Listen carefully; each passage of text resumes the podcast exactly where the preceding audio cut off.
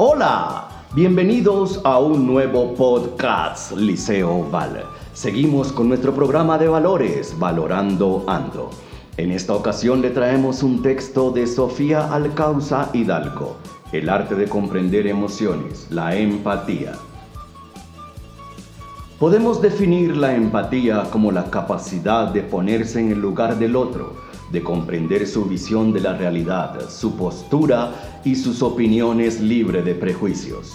La empatía no solo puede ayudar a los demás, sino a nosotros mismos. Abro comillas. La capacidad de colocarse en el lugar del otro es una de las funciones más importantes de la inteligencia. Demuestra el grado de madurez del ser humano cierro comillas, Augusto Curi. La empatía es ponerse en la piel de la otra persona, ser capaz de entenderla, de tratar de comprender qué pasa por su mente, cómo y por qué se siente así. Pero es una visión no desde nuestra perspectiva, sino intentando pensar como piensa el otro, con sus creencias y sus valores. La empatía parte de la validación de comprender que los sentimientos de una persona son posibles en la situación en la que se encuentra, aunque nosotros en su misma situación tuviéramos otras. Dicho en palabras más sencillas y con un ejemplo, para nosotros puede no ser muy importante el hecho de no tener hermanos, pero para otra persona sí puede serlo. En esta situación, la persona empática apartaría su escala de importancia para entender el sufrimiento desde su escala de importancia. Hay personas que tienen una facilidad natural para hacer lo que anteriormente hemos descrito, pero hay otras personas que son incapaces de hacerlo.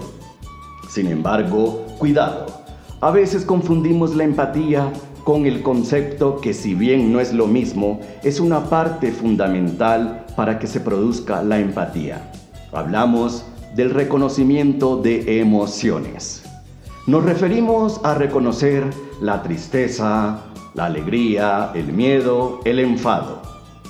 Hay personas que son capaces de identificar rápidamente el estado emocional en el que se encuentra otra persona y hay otras que no consiguen identificarlo, siendo un poco exagerados aunque se lo escriban en la frente. Lógicamente, en este paso previo a la parte más cognitiva de la empatía influyen muchas variables. La familiaridad que tenemos con la persona que tiene la emoción, nuestro grado de cansancio, su predisposición comunicativa, etc. La empatía tiene muchos aspectos positivos. Facilita la comunicación, el consuelo, la resolución de problemas, etc. Pero también hay un aspecto negativo.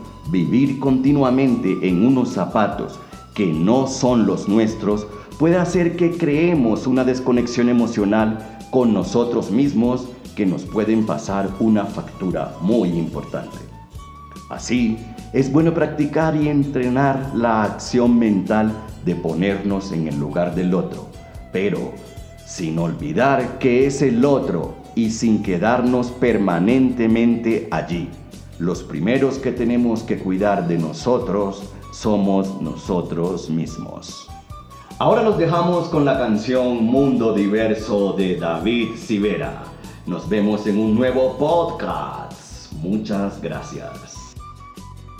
Hoy he tenido un sueño donde todo tenía sentido, no hay nada perdido, donde no hay miedo ni ambición. Hoy he tenido un sueño donde el respeto a la vida, al amor ya nos viene aprendido, donde nos mueve la ilusión. Soy de aquellos que se entregan, orgulloso de mi tierra, que defienden la verdad y la diversidad de un mundo sin fronteras,